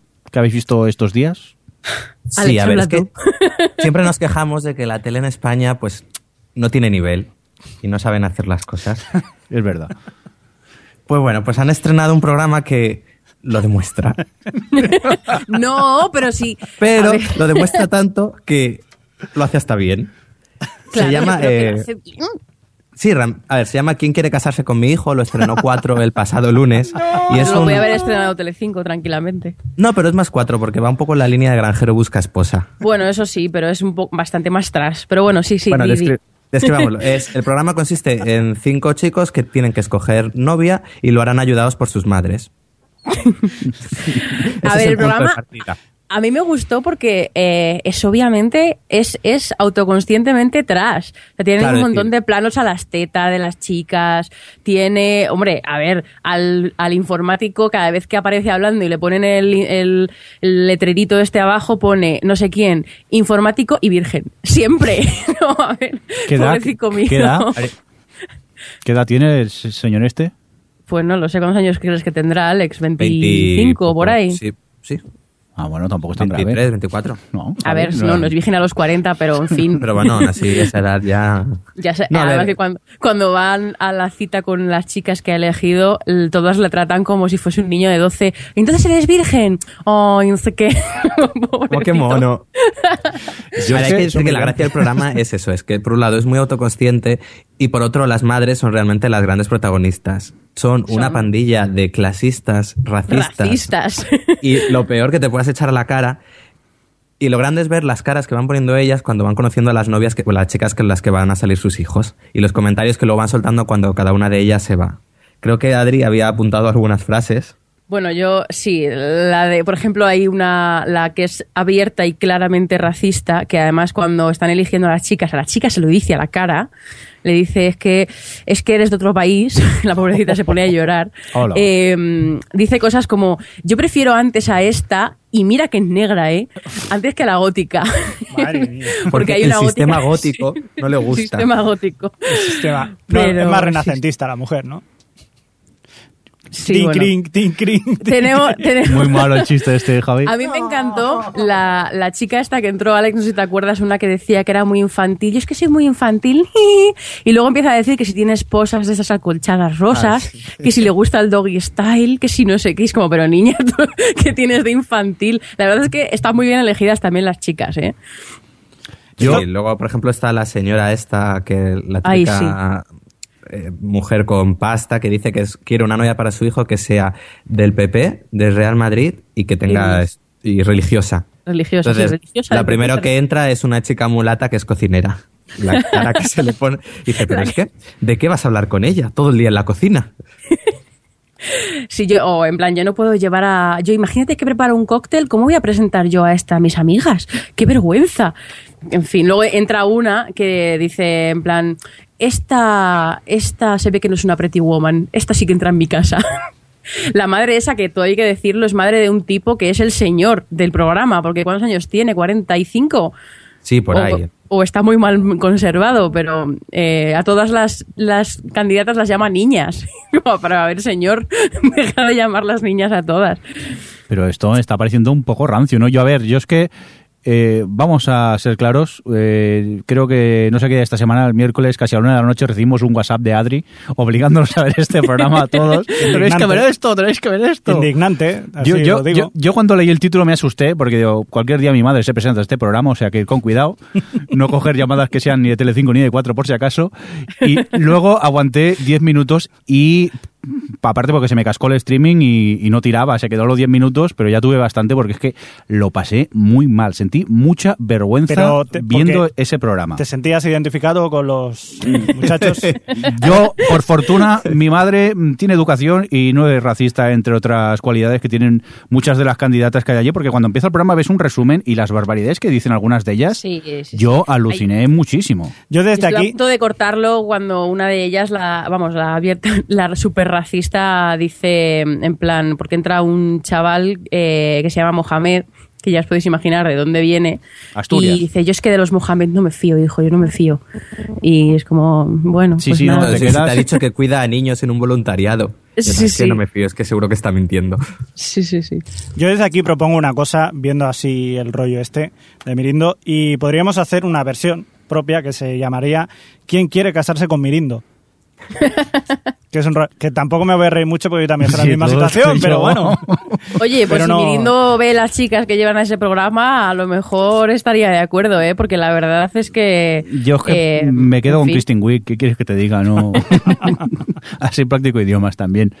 A mí no me líes. Pero vamos, que a los, a, los, a los chavales también tienen lo suyo, ¿eh? Porque, por ejemplo, Sí. hay uno que es eh, lo El más... stripper. Eh, el stripper, sí, sí, es E terrible. ingeniero químico. Ingeniero químico, es que a mí me fascina porque es ingeniero químico, stripper y lo es, es lo más superficial eh, que he visto nunca en mi vida. Hay una que entra, una chica muy guapa que entra, que le dice, así nada más que entra por la puerta, joder, tía, qué buena estás, me ha costado un buen rato llegar a tu cara. Pero, Y a- la oye, a ver, e- como, esas frases, ¿eso es cierto o eso son actores? Eso son actores. Eso es una, una cosa que estuvimos eh, viendo por, por Twitter, que había gente que comentaba que esto podrían ser actores y que todo estuviera escrito Sí. y será y fuera así y todo. Pero a ver, es Si como fuera- los Hay que real- decir todos los realities, tienes que creértelos y ya, porque Ya. si te Sí. los planteas, pues se caen. Pero es que si, si fueran... pero hay momentos en los que yo no me lo creo. Por ejemplo, la gótica no me la creo nada. Pero, pero bueno, eso es lo que dice Alex. Hay que entrar un poco en el juego y, y ya está, y reírte. Porque, bueno, no- ¿qué me dices, Alex, del momento en el que el, el stripper pone a una de las candidatas, que es muy tetona, junto con su madre, que es muy tetona, y las compara? Dice, tiene casi las mismas tetas que mi madre. no. Es increíblemente obsceno y perturbador. No. Porque Javi. además son todos muy niños de mamá, claro, lo podéis imaginar. Estamos mayores, Javi, para ver esas cosas, ¿eh? Sí. No, hombre, yo te digo una cosa, si todo esto fueran, eh, que es una cosa, que está cosa hecha, verdaderamente sería maravilloso. O sea, el que se lo haya inventado así, y los diálogos y todo esto, genial. Sí, sí, realmente uno si, si no se lo toma en serio, porque ni el mismo programa se toma en serio a sí mismo, realmente es bastante divertido. porque Sí. Es una, como una comedia esperpéntica. O Es sea, lo que- vosotros lo vais a seguir viendo entonces.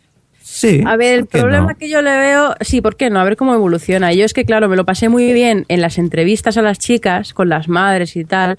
Luego en la cita me aburrí un poco más. Eh, Sí, ahí pierde. Cuando las madres no más- están, Claro, entonces yo no sé si a partir de ahora que van a ser todo citas, supongo, eh, la cosa perderá. Yo, mientras que mm, me dé estos momentos grandes de la- como la mujer que quiere encontrarle una loba a su hijo, que dice, esta es muy fresca, me parece buena chica, me encanta para ti. pues yo, mientras que tenga esos momentos con las madres, seguiré viéndolo porque eso Oye, me yo, yo una cosa, por cierto, claro, dice, ¿quién quiere casarse con mi hijo? ¿Esto qué pasa? ¿Que tiene que acabar en boda o qué? Pues eso parece, eso porque no además se en un sabe. avance pusieron, las pusieron que sí estaban probando vestidos de novia. O sea que. Pero les, les pagan a las chicas por casarse con idea. el... Probablemente sí, ¿eh? porque si no, yo lo siento mucho, pero eh, el chico friki informático es bastante tontico. Ya no le ya digo que sea feo ni nada, es que es, es bastante eh, tontico, sí. Y está ahí con las chicas. eh, No me puedo creer que a algunas de las chicas que están ahí les interese estar. interese o sea, gan- ganarse al chico porque les gusta el chico. ¿Y- y esto se es las ve legal? muy lobas, en plan, esto es un concurso, una competición en la que tengo que ganar y llegar hasta el final. Y yo creo que es porque les pagarán según estén ahí. Pero esto es legal. Te lo digo porque... Probablemente. porque no? Es un contrato. ¿Por qué no? no sé, no sé yo, ¿eh? Sí, Ahí- ahí, estarán todos atentos. O sea, quiero decir, Que está aquí todo están todos en el ajo, aquí esto. todo Ya, todo ya, ya, pero montado, hemos- es todo falso. Que Esto se es entretenimiento, entretenimiento, Javi, es entertainment. Ay, Dios. Ay, Dios. Es que hay uno que, que no, o sea, eh, si me dices el informático, bueno, bueno, el informático deja claro que lo que quiere es perder la virginidad. El otro deja claro que lo que quiere es, es, eh, dos tetas, porque es que está todo el tiempo, solo le preocupan las tetas, solo quiere una chica que tenga muchas tetas. Y solo quiere, pues eso, eso es lo que busca. O sea, no hay aquí, esa- no hay falsedad de estoy buscando una mujer con este programa. Menos el señor, a lo mejor, que será, será el único que un poco a que se lo tome en serio. El señor. que- A ver, Venga, una va. que esté buena y ya está. Vamos Sí, a dejar totalmente. e- este esperpento de programa Sí, de lado, si os parece. Eh, ¿Quieres destacar alguna cosita más, Adri, que hayas visto esta semana? Bueno, yo solo quería hablar de Alcatraz, que tú Sí. hablaste la semana pasada, que te había gustado bastante. Sí. Eh, yo tengo que decir que de primeras me gustó. Me, creo que, mm, que han pillado muy bien el punto al formato este de, de cómo es de autoconclusivo, de que te van metiendo a un, de- a un desaparecido cada semana y tal.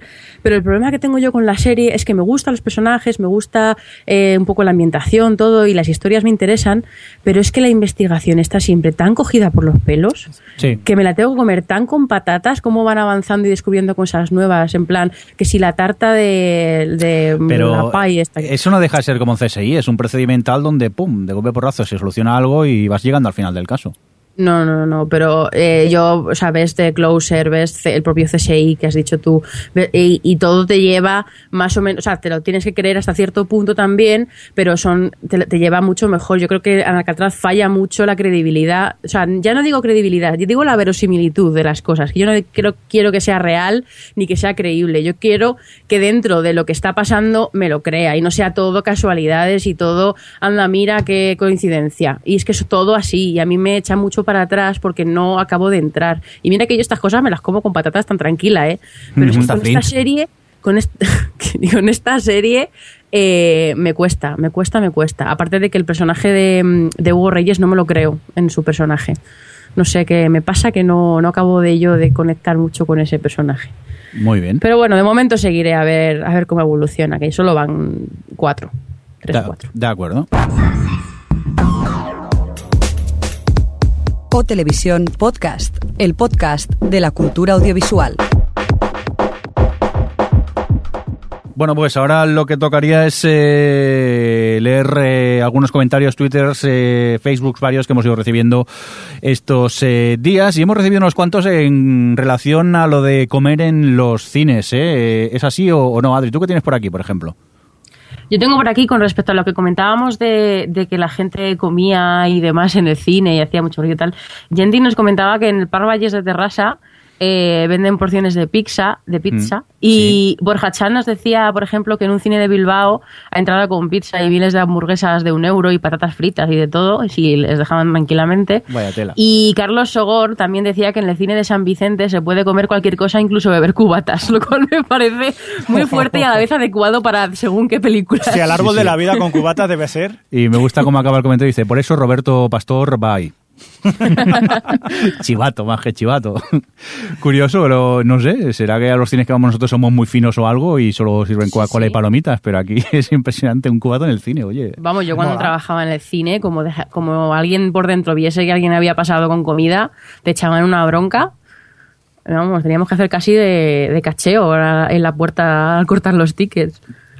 Pero por, bueno. Sí, por cierto, y... que eh, espera, que me salto yo un momentito porque también tenemos un, un, un mail que recibimos a nuestra dirección de, de mail, valga la redundancia, del programa, que es podcast.com y que también nos hablaba de, del cine, pero en este caso él nos habla, pues eso, que llegan a entrar hamburguesas, que entraron primero, eh, bueno, primero os cuento que es Asier García, alias Abnashus, y en Twitter Asgaron18 nos decía eso, que un día entraron así como llegaban tarde al cine y de escondidas entraron hamburguesas del King y que como nadie se quejó, lo fueron probando y es que ahora ya entran directamente y, y no les dice nada y dice, eso sí, que sus amigos alucinan mucho con el tema de, de que entren hamburguesas en, en, el cine. Tal y como está hoy en día, bastante es que te entre gente, sea como sea y, y con lo que quieran. Pase, pase, como quiera. Sí, Por el problema es que te toquen al lado unos que se comen una hamburguesa. Dice que él hace menos ruido que los que comen palomitas y que no tiran nada al suelo y que luego lo tiran a la basura. Eso es cierto. El otro Sí, día ah, es verdad. bien. eh, fui a ver eh, La Mujer de Negro a un pase que hicieron, eh, un estreno o algo así, y había tenía unos detrás que tenían unas bolsas de palomitas que estaba, o sea, que a mí no me importa que comas, pero eh, estuvo, estuvieron molestando a todos los de alrededor, toda la película, que no hacía más que chistarles, porque era toda la película así, de, de la bolsa. Y era, o sea, estás viendo una película de terror, aunque es muy mala todo, tengo que decirlo, eh, y estás con la, con la bolsa del tipo detrás, era para que la, que la habría matado, os lo juro, la habría matado. Venga, si me permitís, voy a conectar como, a continuar con el mail que nos eh, escribe Asier García. Nos dice, pues eso, nada, que este es su primer mail que nos escribe. Muchas gracias por escribirnos. Dice, la verdad que, nos conoce, que os conocí por casualidad, a pesar de que ya escuchaba otros podcasts, no seguía ninguno sobre cine y televisión. Un día los grandes podcasters de iCharlas eh, comentaron lo mucho que les había gustado vuestro episodio en directo sobre la telebasura. Quedé intrigado, así que me decidí a probar. Craso error. Ahora estoy enganchadísimo. La verdad es que me encanta vuestro podcast y gracias a vosotros he conocido series como Fringe, la cual no puedo dejar dejar de seguir. Lo siento. Bueno, lo sentimos. Ay, eh, pobre, pobrecito, pobrecito. Mira, mira, culpa. mira, ¿eh? Por cierto, un saludito a la gente de iCharlas y gracias por recomendarnos. Y bueno, dice, tras las adulaciones muy merecidas, muchas gracias, ya sabéis que nos encanta que nos hagáis la, la pelota, nos habla sobre el tema de Megalop y dice, ¿qué decir sobre Megalop y la, la piratería que no haya, hayáis dicho? Estoy 100% de acuerdo de que el problema de la industria es, eh, o sea, que el problema es de la industria, no de los artistas, que se niegan a evolucionar junto al resto de la sociedad. Es como decir que WhatsApp tendría que ser ilegal porque con esto los los usuarios envían mensajes gratis y no usan SMS. Y claro, las compañías han perdido dinero con eso. Sin más, soy tan pirata como el que más y descargo a diestro y siniestro y tengo cuenta premium de Fileserve, etcétera. Pero también voy al cine todos, y pone mayúsculas todos, los fines de semana y compro aplicaciones para mi iPhone o juego a través de la plataforma Steam. Si se acabase la piratería no iría más al cine ni compraría más juegos pero gracias a ella puedo acceder a más contenidos de los que mi economía y tiempo me permiten. La Apple Store, Steam, Netflix son solo algunos ejemplos de cómo la gente sí está dispuesta a pagar por contenido, pero a cambio de algo, facilidad, comodidad y precio. Creo que estamos todos de acuerdo, ¿no? Muy bien dicho, sí. no Sí, le sí, podemos sí, sí. llevar la, la contraria. Y entonces, en nuestra página web, eh, otriplehtv.com, eh, recibimos un comentario de Andrea Giannone, creo que es como se, se, se lee, que nos cuenta lo siguiente, ¿no, Javi? Este es el punto de vista de la industria. Pues sí. ¿Y qué nos cuenta? ¿Nos lo lees? Ah, que lo lea. Hombre, estaría bien, ya que Ah, lo que me lo tenemos. preguntabas como tal, digo, sí, Sí, sí, está sí. bien. Gracias, gracias. Lo leo, Sí, venga, va. como Andrea, ¿vale? Sí, no, no, léelo con tu voz, si no te importa. Comparto con vosotros muchas cosas, entre ellas que Mega Upload eh, se merecía lo que le pasó, pero como productora del sector industrial, cuando quieran les puedo explicar todo el daño que nos causa que no se nos pague nuestra, nuestra propiedad intelectual. Minutos antes decían que se debería bajar los presupuestos de las películas. Eso nos es imposible por culpa de la taquilla débil, porque no se nos pagan por nuestra propiedad intelectual y muchas, pero muchas personas que trabajan en el sector ya nos está cobrando.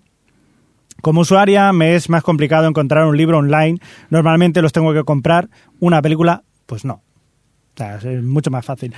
Ya no se está ganando nada. Eh, no es que vayamos a ganar menos, es que ya no ganamos nada. Más sin embargo, casualmente estos dos fines de semana la taquilla ha subido un par de puntos y el consumo de hora de televisión por día ha subido unos puntos. No podemos decir que esto sea vinculante, tenemos que esperar un poco más eh, estos estudios, pero movimiento desde luego que hay. ¿Nos tenemos que adaptar a Internet? Por supuesto. Soy la primera día a día que hago contenidos para Internet porque creo el potencial. Pero solo pido una cosa como lo pueden pedir muchas otras personas en sus profesiones, que se nos pague nuestra propiedad intelectual porque el que la ve gratis me la roba. Lo siento chicos, pero es que la cosa en este sector está muy mala y duele ver cómo nuestro público nos ayuda un poquito más mientras en Estados Unidos se queda con todo nuestro mercado. ¿Qué os parece este mail? Bueno, yo comprendo perfectamente a Andrea y lo que está diciendo, que da mucha rabia dedicar esfuerzo y dinero a hacer algo y que luego pues la gente no pague por ese algo, pero también me parece un poco la actitud que tiene la industria en general de, de llorar, que yo lo entiendo. Y estoy de acuerdo con lo que dice que las cosas hay que pagarlas y, y yo no estoy a favor de la cultura gratis, pero lo que tiene que hacer la industria es eso, adaptarse, adaptarse y poner una opción legal. Eh, mira, el, el- mail que teníamos antes, el, el oyente tenía una Sí, cuenta sí. en FileServe y nosotros tenemos, teníamos cuenta, estábamos pagando por la cuenta de Megabload. Yo no, yo no. Estamos dispuestos a Que pagar nos van a los detener por contenidos. Yo no, eh, yo, es mentira Calla, eso, calla. eh, eso es Que va a ir el mentira. Ya no la tenemos, así que ya igual. Eh, no, pero que, la- que yo creo que hay gran parte de la gente que, que está dispuesta a pagar por los contenidos, que además por comodidad, por lo que ella lo dice con el tema de los libros. Ahora está difícil más difícil encontrar un libro para alguien que no sepa hurgar demasiado en internet. Por eso es el momento de que eh, sea una opción válida para todos el comprar un libro electrónico o el bajarse una película a un precio razonable. Si es que, y, y Alberto en serie de- del blog este de televisión que tiene el mundo, decía mucho últimamente en Twitter una cosa que estoy totalmente de acuerdo y es que ahora precisamente con las plataformas de internet que tenemos, la posibilidad de los contenidos internacionalmente, o sea, de, de distribuir los contenidos internacionalmente en el momento es, está ahí, solo hay que encont- solo tienen que tener un poco las narices de bueno de invertir un poco en ello, eso es cierto. Y por ejemplo, los la, por ejemplo, perfectamente la ABC podría poner sus series eh, al día siguiente de ser emitidas para que cualquiera del mundo las pudiese ver por pues por no sé, por un precio al mes, por un precio por capítulo, lo que sea. Pero es- es- Pero claro, o sea, ahí- el- el- está claro que la infraestructura, la infraestructura existe, solo hace falta confiar y poner un poquito el, pues, el- el- la inversión en creer en esto, en que el- es lo único que pueden hacer realmente. Yo creo, vamos. Yo es que, creo que ya lo hemos dicho mm, muchas veces aquí en el podcast, que si nosotros eh, tuviéramos una alternativa, yo qué sé, un, Netflix, que lamentablemente parece ser que no va a venir, o un Hulu o algo similar, donde pudiéramos, tipo Spotify, suscribirnos y poder disfrutar de ese material, lo más seguro que mucha gente pasaría a descargarse cosas y complicarse la vida. Lo que pasa que es eso, que la industria sí que llora mucho, se queja mucho, que lo entiendo, que es una putada, que la cosa está muy mal, pero es que luego tampoco da alternativas a los espectadores y, las, y los espectadores ya se han buscado esas alternativas por otro lado. Y claro, es que Andrea eh, dice, "Hostia, a mí me tienen que pagar por mi trabajo. Es cierto y estoy 100, 200% de acuerdo, pero a- a- que, que se elimine Mega Upload, a ella no le da su dinero. A, a su dinero se lo va a dar una alternativa No, porque- que le ofrezcan a la gente. Sinceramente, No. eh, ¿ha desaparecido Megaloa? ¿La gente ha dejado de bajarse cosas? No. No. Hay mil Claro, alternativas. yo- Lo que no hay mí- es una alternativa La gente está legal. aprendiendo a usar los torrent ahora. Claro. Gente que Claro, antes veía todo es- en series junkies lo está, lo está empezando a bajar ahora por torrent. Pero, Pero si es que os acordáis, eh, este, mm, lo diré, el, la esta de música, eh, Nas- Napster. Napster, Se sí. cargaron Napster. Oh, ya está, hemos acabado con la descarga de música en internet. Me río, me río, vamos. Y, y lo mismo, pues, ¿os acordáis de Pando? Esa cosa que ya no se usa, pero que, que, o sea, el internet ha evolucionado. Emule dejó de funcionar bien, torrents. Los torrents empezaban a mm, descarga directa. El internet se va a buscar su alternativa y por eso ellos tienen que dejar de pensar que, limita, que eliminar el resto de alternativas es la solución. No, lo que tienes que eso. hacernos es eh, darnos la posibilidad de encontrarlo mucho más fácilmente. Sí. Facilitarnos las Claro, cosas. una vez se lo facilites a la gente, pues es lo que hemos dicho siempre. Hay muchos de nosotros pagamos ya por Spotify. Entonces, Es ¿por que no está, no está un poco facilitar, es un poco acostumbrar a la gente a, a que las cosas hay que pagarlas y, y hay que hacerlo pues entrando con un precio que vayan a aceptar. Hay que, también hay que asumir que la gente está acostumbrada a no pagar. Hmm. Y yo esta mañana hablaba con un amigo, oye Adri, las- el Spotify, lo de las cinco eh, veces de una canción es para siempre. Porque claro, él se pensaba que cada mes tenía cinco veces más. Y se lo dije, sí, son, es para siempre. Si quieres escuchar la canción, pues mira, por cinco euros lo tienes todo limitado. Uy, no, no, no, me voy a GrooveSync. También es que eso Sí, hay que... también hay que educar a parte del público que está muy acostumbrado a, a pillárselo todo gratis. Ya no es eso, ya no es solo el hecho de, de eso, de, de ponerlo más fácil, sino eso de, de ponerlo más fácil, de ponerlo bien, a un precio razonable, de informar, de, o sea, de, no sé, de abrir un poquito las miras a todo esto. Quizás, bueno. quizás Andrea podría señalar que si no hubieran descargas ilegales, la gente sí que se acostumbraría a comprar estas cosas por internet, si no hubiera la posibilidad de descargártelo gratis. Pero es que esa, esa posibilidad no la va a haber nunca. Porque es que, eh, por ejemplo, Megaupload es más sencillo, pero eh, Torrent es muchísimo más complicado de tirar abajo. Porque no deja de ser gente que está compartiendo sus propios archivos. Entonces, no, no hay un servidor de por medio, digamos. Entonces, no sé, yo creo que esa, eso no es imposible que ocurra, lo de eliminarlo del todo.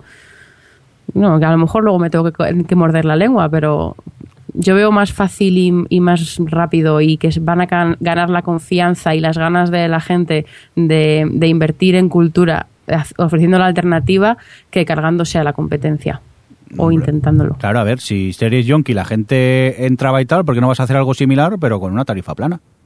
Claro, Que la- que empieza la gente entre y- les bueno. das el primer mes gratis, pero con un catálogo decente. La gente lo prueba, le gusta y luego les ofreces por una tarifa de 9 euros, pues Yo creo habrá que gente que no, como todo, pero también habrá gente que sí. yo creo que mucha gente se lanzaría. Al menos desde aquí nosotros estaríamos eh, encantados que lo hemos repetido eh, muchas veces. Bueno, para no volver a alargarnos en el debate, que siempre, eh, últimamente en todos los podcasts sale este debate, vamos a leer eh, los últimos tweets que nos mandó Luis F. Mayorgas. ¿Los tienes por aquí, Adri?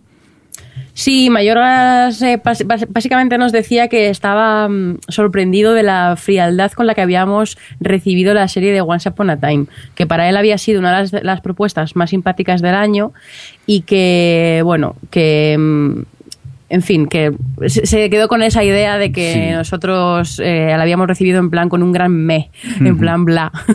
Pero yo ya le dije por Twitter que no, que realmente, por ejemplo, yo, yo hasta seguro sabía que Alex y a mí nos parece simpática, hombre, es muy, pues eso, es muy, Muy chorra, tontorrona, pero está bien. muy chorra, pero está bien y es simpática y la seguimos al día. A mí, Nos- a mí sí que me parece me. me. A ver, No es sé. la serie bonita y bien intencionada de la semana. La Claro. ves, eres 40 minutos pues de azúcar, felicidad y cuentos y ya está. Es decir, no es un Spartacus, pero... Yo soy, yo, yo eso, yo soy más de Spartacus, eso me define bastante. Pues se ven tetas y culos. Sí, Claro. básicamente. Y los otros tweets final- que has puesto, los Sí. has puesto porque, porque, porque me odias. Ah, sí, Jordi. este me lo he- Así que yo no los pienso decir. Estos porque- me los he guardado. El otro día recibimos un tuit de Alobe95 que nos decían, lean este tuit. Y entonces le dabas a clic y parece ser que apareció un hashtag en Twitter llamado resúmenes eh, cortos de series. Y este es de Sol Ryan TTV. Uy, este que pone aquí. Es que está un poco complicado. Te tweet, ¿eh? te tweet. Sol Sol Ryan Ryan te tweet, sí. Bueno, algo así como... Y con esto ya nos iremos. Hay unas realidades paralelas y se van una a otra hasta que me quedo dormido en el sofá. Fringe. Tenía Mete yo ahí sonido de haberme- aplausos. Haber Sí, metido en el flash. ¡Bravo, eh, bravo, flash- bravo, bravo! Tenía que haberme metido en el hashtag y haber Sí. buscado un tuit de cada una de vuestras series favoritas para contraatacar. Sois Ah. unos malditos. Gracias a Loe95 por hacernos el trabajo. Eh, Venga. mira, Spartacus eh, lo acaba de definir Jordi muy bien. O sea, es Tetas y culos. culos y gente que se pega. Y ya está. Pues ya está. Eh, sin problemas. Tú Pero no encantado, lo mismo eso, sí. a tetas, culos y gente que se pega hasta que me quedo dormido en el sofá. Pero bueno, porque Spartacus no es aburrida. ¡Oh! Venga, antes de que acabemos No, no, no, a, no vamos a, no voy a entrar en el juego. a hostia pura, vamos Ahí a ir estáis a punto. despidiéndonos. Eh, como siempre, todo un placer estar con vosotros una quincena más aquí en el OTV. Javier Fresco, nos oímos en 15 días. Efectivamente. Eh, Adri, en 15 días por aquí nos oímos. Venga, va, ya veremos. Vale, así que está enfadada ahora o algo o qué? Que me Venga. metí mucho con Prince. pues Venga, nada, que hacemos otro especial. Hay que aprovechar hasta que la cancelen. pues claro. Ya estamos. Pues ya nada. Y el que está por aquí mal metiendo con Adri es Alex, con quien también nos oímos en 15 días. Venga, hasta dentro de 15 días. Que vaya muy bien. Recibe un cordial saludo de quien nos acompañó con vosotros también, el señor Mirindo. Hasta la próxima. Adiós. Adiós. Adiós. Bye. O Televisión Podcast, el podcast de la cultura audiovisual.